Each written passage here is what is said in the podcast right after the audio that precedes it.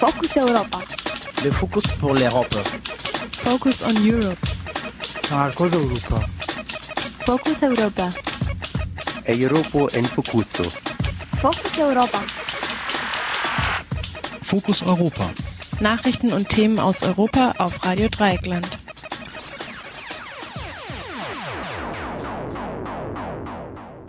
Hallo und herzlich willkommen zu Fokus Europa vom 21. Mai 2013. Am Mikrofon begrüßt euch Nils und folgende Themen haben wir im Programm. Zum einen beleuchten wir, was Island, abgesehen davon, dass Vulkane mit unaussprechlichen Namen den Flugverkehr behindern, mit Europa zu tun hat. Zum anderen widmen wir uns der Freiheit der Medien in Europa. Denn nicht nur Orban und Berlusconi bedrohen den unabhängigen Journalismus.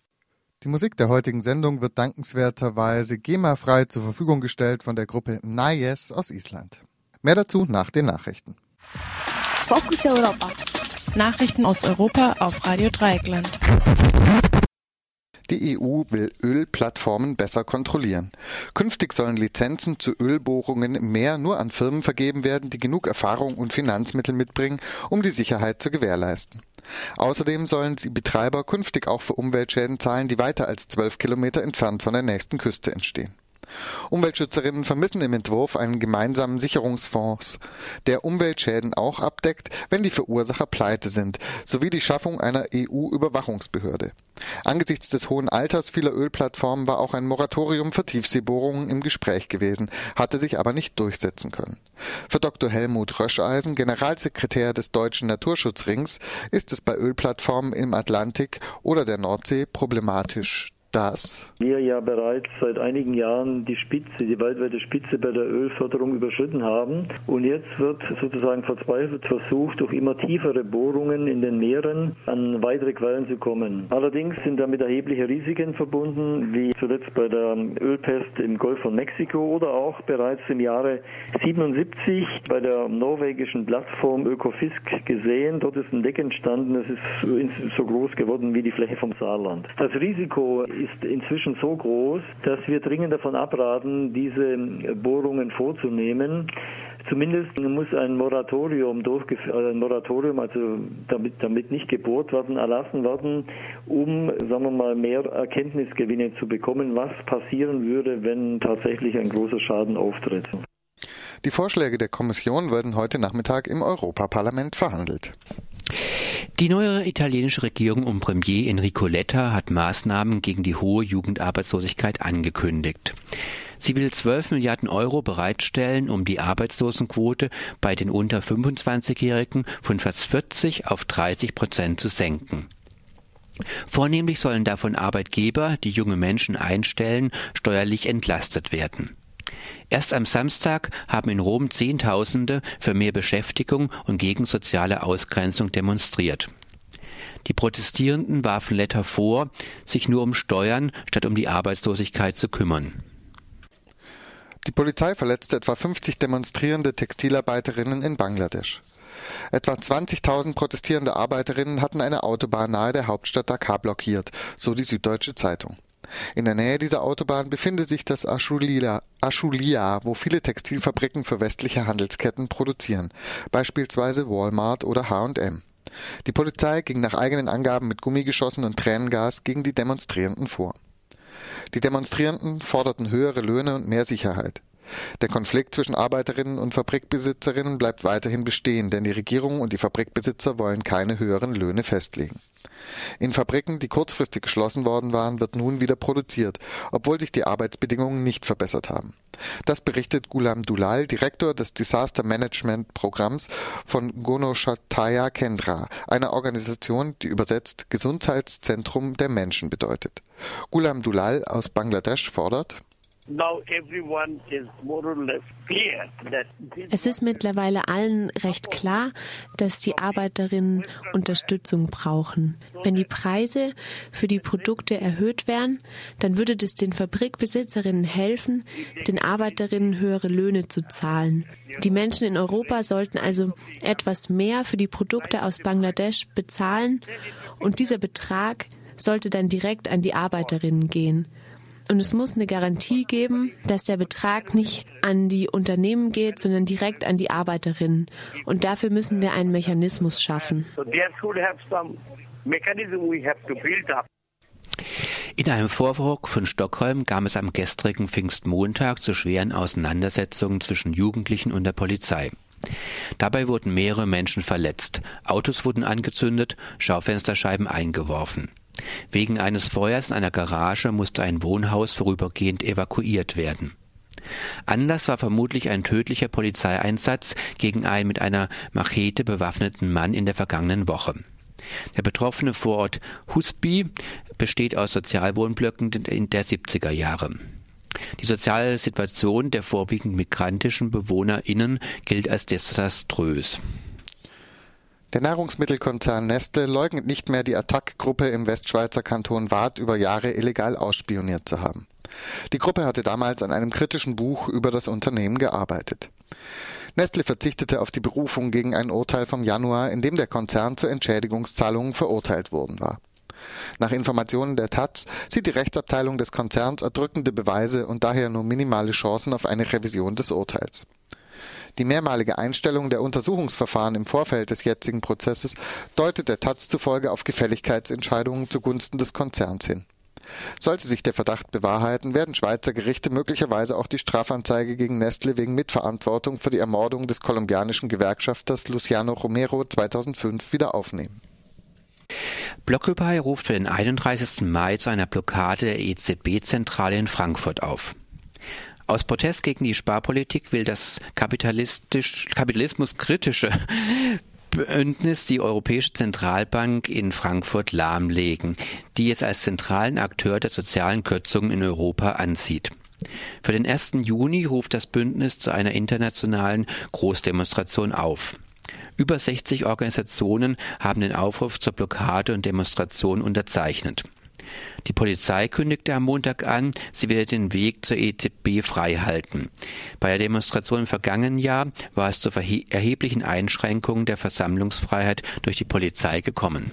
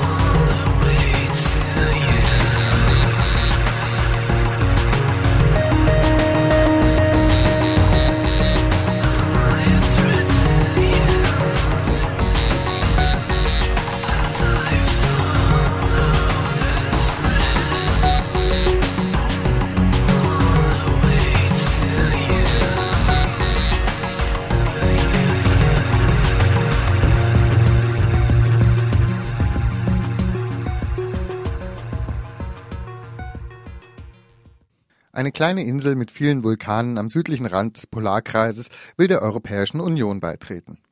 Die ehemalige Kolonie Dänemarks ist der flächenmäßig zweitgrößte Inselstaat Europas und hat in der Vergangenheit vor allem den europäischen Luftverkehr mit seinen unaussprechlichen Vulkanen durcheinandergebracht. Vor vier Jahren hat Island den Beitritt zur Europäischen Union beantragt. Seit Annahme dieses Antrags im Juni 2010 zählt Island zu den offiziellen Beitrittskandidaten der EU und die Beitrittsverhandlungen laufen. Die politische Großwetterlage auf der Insel ist in den letzten Jahren aber sehr unbeständig. Die Gesellschaft debattiert lebhaft über die politische Zukunft des Landes, wie Brigitta Jonsdottir, frisch bestätigtes Mitglied des isländischen Parlaments für die Piratenpartei, bei der Republika 2013 berichtete. Am 27. April wählten die Isländer und Isländerinnen die neokonservativen Kräfte zurück an die Regierung. Ein schwerer Rückschlag für eine der revolutionärsten Bewegungen, die wir in den letzten Jahren in Europa hatten. Wie so oft kam diese Bewegung nicht von irgendwoher. Wir hatten den drittgrößten Finanzkollaps in der Geschichte der Menschheit. Das ist eine ganz schöne Leistung für ein Land mit nur 320.000 Menschen. Wir hatten das Gefühl, dass wir niemandem mehr vertrauen können. Weder dem Finanzsystem, den Medien, der Wissenschaft noch der Regierung konnten wir noch vertrauen. Am Beginn dieser Krise hatten wir eine Art sanfte Revolution.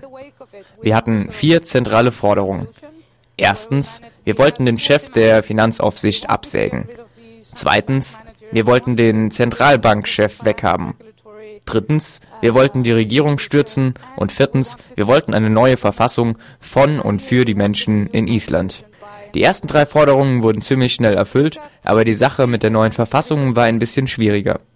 Unsere jetzige Verfassung ist ein 70 Jahre altes Stück Papier, das der König von Dänemark uns zurückgelassen hat, als wir unsere Unabhängigkeit bekamen. Diese Verfassung war immer nur als Übergangslösung gedacht. Ein uraltes Stück Papier, das irgendwo von außen aufgestülpt wurde und auch nicht dafür geschrieben wurde, lange Zeit zu gelten, das müsste uns hier in Deutschland eigentlich bekannt vorkommen.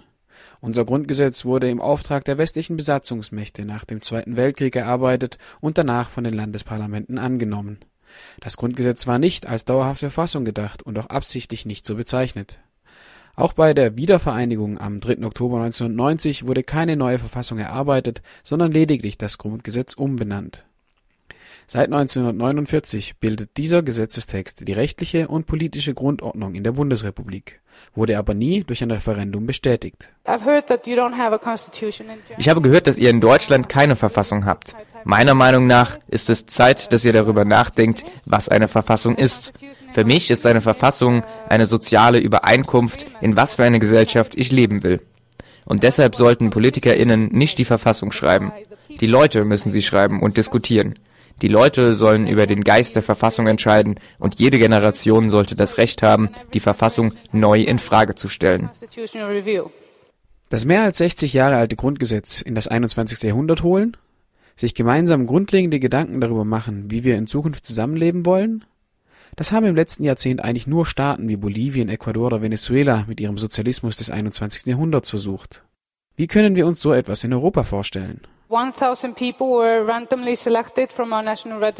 Tausend Menschen wurden aus dem Melderegister zufällig ausgewählt und zu einer Art World Café eingeladen. Die haben darüber diskutiert, wie Menschenrechte in einer Verfassung festgehalten werden sollen, wie sollte die Gewaltenteilung garantiert werden. Und all diese verschiedenen Säulen, die in einer Verfassung eben sein müssen. Nach zwei Tagen wurden all diese Diskussionen in einer Datenbank gespeichert. Die TeilnehmerInnen schrieben dann auf kleine Papierzettel, was für sie die wichtigsten Punkte in jedem Artikel waren. Das wurde dann alles zusammengepackt und verarbeitet. Segment of the Constitution and then it was all pulled together and processed. Mit dieser Grundlage in der Hand wählten die Isländer eine Gruppe von 23 Menschen zu einer verfassungsgebenden Versammlung. Nach einigen rechtlichen Hürden begann diese Gruppe ihre Arbeit, die von Brigitta Jonsdottir sehr viel Respekt gezollt wird. They did so many great things and we as parliamentarians have so much to learn from them because they managed to actually work together. They were like from Die haben so gut gearbeitet. Wir als Parlamentarier haben so viel von ihnen zu lernen. Die haben wirklich zusammengearbeitet, obwohl sie von so vielen verschiedenen Lebensbereichen kamen.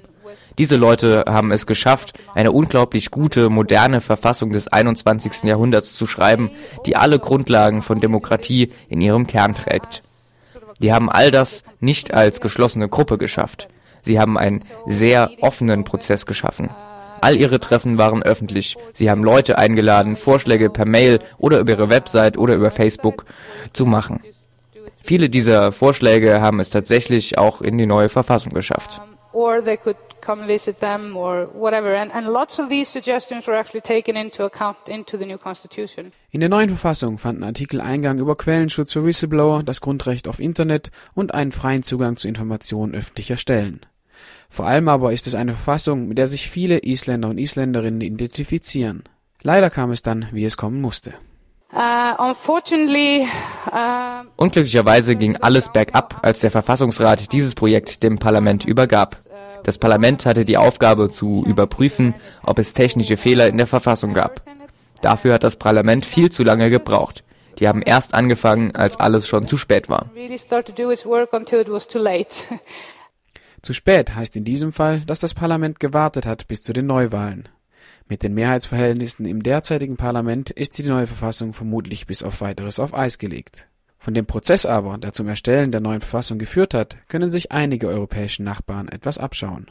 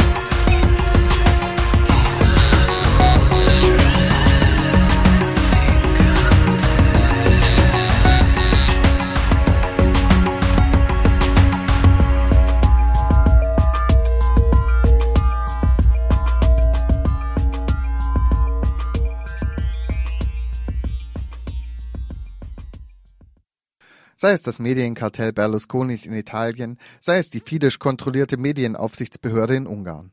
Dass es auch in der EU Schwierigkeiten mit der Pressefreiheit gibt, ist weithin bekannt. Daher stimmt das Europaparlament am heutigen Dienstagnachmittag über ein Dokument zur Pressefreiheit ab. Den Bericht mit dem sperrigen Titel Normensetzung für die Freiheit der Medien in der EU. Was dieses Dokument erreichen will und warum die EU scharf auf das Thema Pressefreiheit schauen sollte, erklärt uns die linke Europaabgeordnete Cornelia Ernst, Mitglied des Ausschusses für bürgerliche Freiheiten, nun im Interview. Also der Bericht über die EU-Charta Normensetzung für die Freiheit der Medien in der EU ist ein äußerst umfassendes Dokument. Offensichtlich liegt da einiges im Argen. Frau Ernst, würden Sie sagen, dass es nicht allzu gut bestellt ist um die Pressefreiheit in Europa? Ja, man muss sagen, dass es äh, natürlich äh, vom Anlass her Ungarn äh, dann noch eine Menge Indizien gibt, auch in anderen Ländern, ähm, dass die Meinungsfreiheit, Medienfreiheit, Medienpluralismus ähm, nicht äh, eingehalten wird. Aber es gehört auch dazu zu sagen, dass die Arbeitsbedingungen vieler, vieler Journalisten und Journalistinnen äh, innerhalb der EU, der Mitgliedstaaten äh, zum Teil katastrophal sind. Äh, und insofern ist wirklich Not, darüber zu sprechen und auch auf europäischer Ebene, obwohl natürlich die Mitgliedstaaten gefordert sind. Also es liegt jetzt schon an Ungarn, dass das Thema Pressefreiheit auf die Tagesordnung kommt. Das ist ein besonderer Tiefpunkt sicherlich ja, in der Entwicklung äh, von äh, verfehlter Medienfreiheit, um nicht zu sagen ihrer Verhinderung. Aber äh, es gibt natürlich bis hin zu Deutschland äh, immer wieder mal Fragen, wie es mit der Medienfreiheit aussieht und ob sie wirklich gewährt ist und auch den Medienpluralismus. Woran würden denn die Fragen in Deutschland sich vor allem aufmachen? Ja, zum Beispiel, dass man Journalisten äh, sehr wohl auch in bestimmten Fragen äh, immer wieder versucht, unter Druck zu setzen ob nun bei NSU-Fragen oder auch bei Verfassungsschutzfragen. Ich habe das in Sachsen erlebt, dass äh, Journalisten plötzlich gewissermaßen unter Druck gesetzt wurden. Sie sollen ihre Quelle preisgeben, äh, als es um den Verfassungsschutzskandal äh, dort ging. Und natürlich ist das dann öffentlich gemacht worden, man hat sich dann distanziert, aber der Versuch ist natürlich trotzdem da gewesen und insofern äh, sollten wir nicht nur auf andere mit dem Finger zeigen, sondern auch bei uns zu Hause immer wieder darauf achten, Sie haben es ja schon angesprochen, es geht eben im Bericht auch um die veränderte Situation von Journalistinnen, auch durch die zunehmende Prekarisierung ja. und diese Selbstständigkeit. Und als Selbstständiger genieße ich de facto ja nicht den gleichen rechtlichen Schutz. Kürzlich gab es ja auch Razzien bei verschiedenen freien Journalisten. Ähm, genau. So, was kann denn die EU gegen sowas tun? Ja, ähm, wir wissen, die Hauptverantwortung liegt natürlich bei den Mitgliedstaaten. Das ist, denke ich, klar. Aber die EU hat verschiedene Varianten, denke ich, äh, Einfluss zu nehmen. Zum einen, fangen wir mal ganz äh, von hinten an, bei Beitrittsländern darauf zu achten, dass nach den Kopenhager Kriterien ja auch äh, der Bestand der EU und damit auch die Grundsätze der EU übernommen werden. Und dazu gehört die Medienfreiheit. Und es ist also schon äh, bei äh, Beitritt äh, eines neuen Landes darauf zu achten, dass Medienfreiheit, Medienpluralismus äh, und andere Fragen tatsächlich gewährt werden. Dann das Zweite ist, man kann, äh, was ich für wichtig erachte, ähm, tatsächlich äh, in der Wettbewerbspolitik einiges tun, äh, um beispielsweise Eigentumskonzentration und Machtmissbrauch im Medienbereich gewissermaßen einzuschränken. Äh, gefordert ist immer wieder, dass Indikatoren für Medienpluralismus entwickelt werden. Das ist, denke ich, eine Aufgabe, die die Kommission lösen muss und kann. Da gab es ja schon einen Plan der Kommission. Äh, da ist ja auch ja, die Rede davon, äh, ein Vorhaben, das die Kommission dann, wie es im Dokument heißt, Richtig. leider nicht zu Ende geführt hat. Versagt denn die EU-Kommission bei dem Thema? Ich denke, sie äh, verbleibt immer noch im Appell, im Appell. Sie verbleibt auch darin zu sagen, naja, das ist ja Aufgabe der Mitgliedstaaten. Aber ich denke mal, weder Medienfreiheit noch äh, auch Informationsfreiheitsrechte der Bürger und Meinungsfreiheit, das sind alles Werte der EU. Äh, da kann man im Lissabon-Vertrag nachgucken. Dann gibt es äh, die Charta der Grundrechte der EU, Artikel 11. Und die Kommission scheut sich hier tatsächlich härter vorzugehen, obwohl das dringend notwendig ist. Der Bericht kommt ja heute am Dienstagnachmittag zur Abstimmung. Wird das Dokument denn unverändert durchgehen durchs Parlament? Ich glaube kaum, dass es so gar keine Veränderungen geben wird, aber im Grundsätzlichen meine ich schon, dass äh, dieser Bericht getragen wird und da sind wir eigentlich auch ganz froh und auch wir als Fraktion werden ihn unterstützen. Beim Bericht zur Pressefreiheit handelt es sich um einen sogenannten Initiativbericht, mit dem sich das Parlament ja. zu einer Frage positioniert. Das heißt aber ja. auch, dem folgt kein Gesetz und keine Richtlinie. Ähm, Frau Ernst, sagen Sie mir, warum ist das Dokument dann mehr als ein Feigenblatt?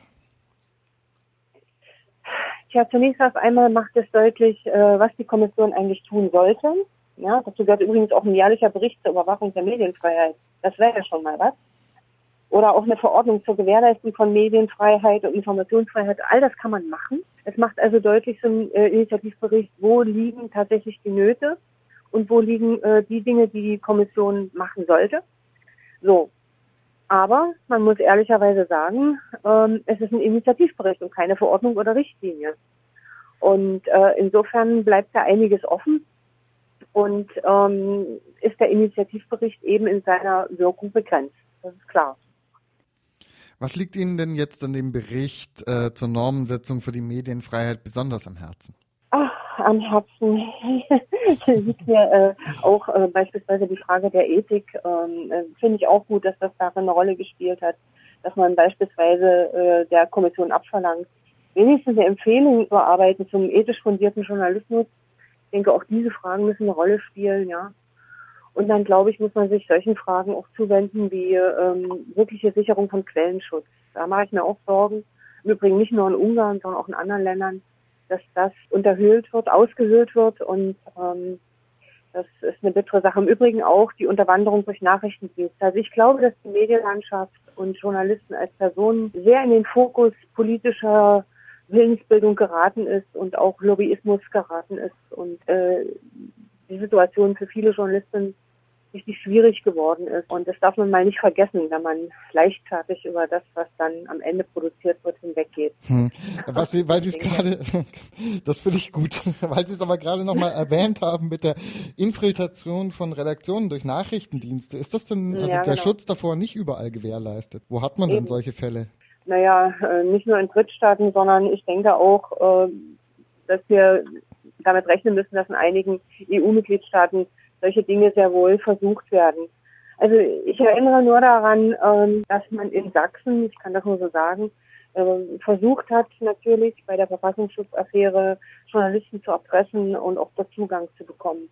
Und ich glaube, dass es solche Beispiele, die ich jetzt persönlich äh, nicht konkret benennen kann, sehr wohl gibt und wir nicht nur in den Iran gucken und äh, in solche Staaten, auf die man gerne mit dem Finger zeigt, sondern bei uns anfangen. Und das ist ja eine der größten Schwierigkeiten der EU als solches.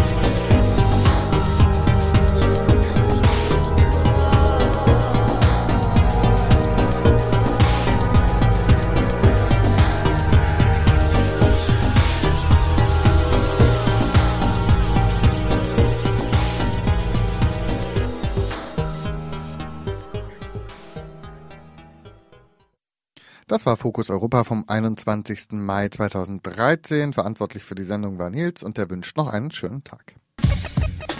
Das war Fokus Europa von Radio Dreieckland. Produziert mit finanzieller Unterstützung des Europäischen Parlaments.